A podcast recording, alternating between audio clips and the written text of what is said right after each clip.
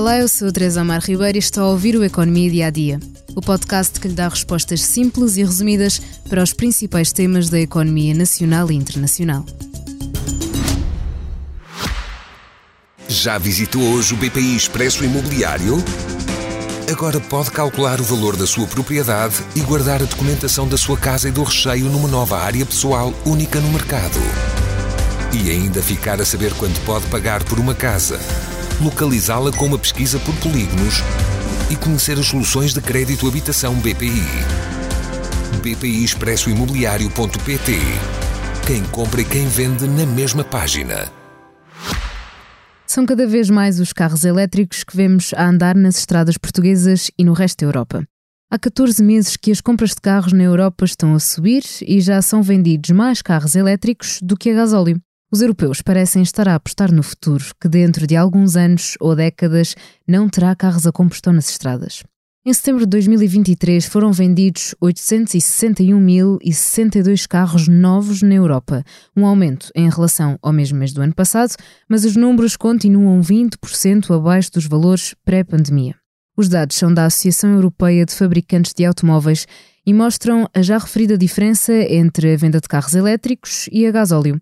A cota de mercado dos automóveis elétricos atingiu 14,8% em setembro, contra 12,7% nos carros a gasóleo. Mas muitos portugueses continuam a ir de lá para cá com carros a gasóleo ou a gasolina por causa do preço de aquisição de um veículo elétrico.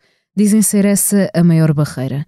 Sendo específica, é essa a opinião de 44% dos inquiridos num estudo divulgado esta segunda-feira pela Mobie.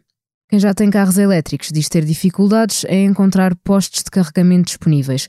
Foram 73% dos proprietários que destacaram esta dificuldade durante o inquérito, sendo que a maior parte dos carregamentos acaba mesmo por ser feita em casa, para ficar mais barato. Mas se Portugal quer cumprir as metas da mobilidade elétrica, será preciso construir 76 mil postos de carregamento por todo o país até 2050, o que vai significar um investimento de cerca de 1,5 mil milhões de euros. Então, já compensa comprar um carro elétrico? Os preços são mais acessíveis do que há uns anos, apesar de continuarem mais caros do que os carros alimentados a gasóleo ou a gasolina. E a perspectiva é que a rede elétrica continue a crescer ao longo dos próximos anos. Para além disto, há vantagens fiscais associadas. Um carro 100% elétrico está isento do imposto sobre veículos e do imposto único de circulação. E há ainda incentivos fiscais do Estado, aos quais pode concorrer e ver parte do seu carro novo a ser automaticamente pago com a ajuda do Fundo Ambiental. Veículos ligeiros ou de mercadorias, motas, bicicletas elétricas ou tradicionais, o montante do apoio varia consoante a tipologia, mas têm de ser veículos novos e sem matrícula. Tem até dia 30 de novembro para se candidatar no site do Fundo Ambiental. Ainda assim, as carteiras de muitos portugueses continuam a não ter condições para suportar o custo inicial de um carro elétrico. Por isso, é adiada a decisão de abandono dos veículos a combustão.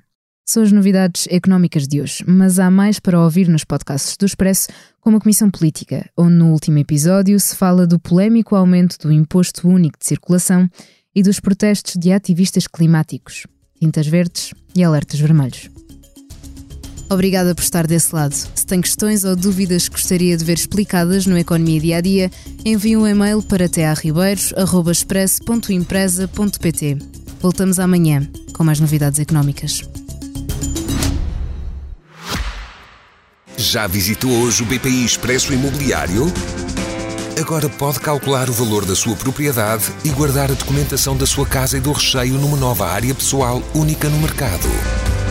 E ainda ficar a saber quanto pode pagar por uma casa, localizá-la com uma pesquisa por polígonos e conhecer as soluções de crédito habitação BPI. BPI Expresso Imobiliário.pt Quem compra e quem vende na mesma página.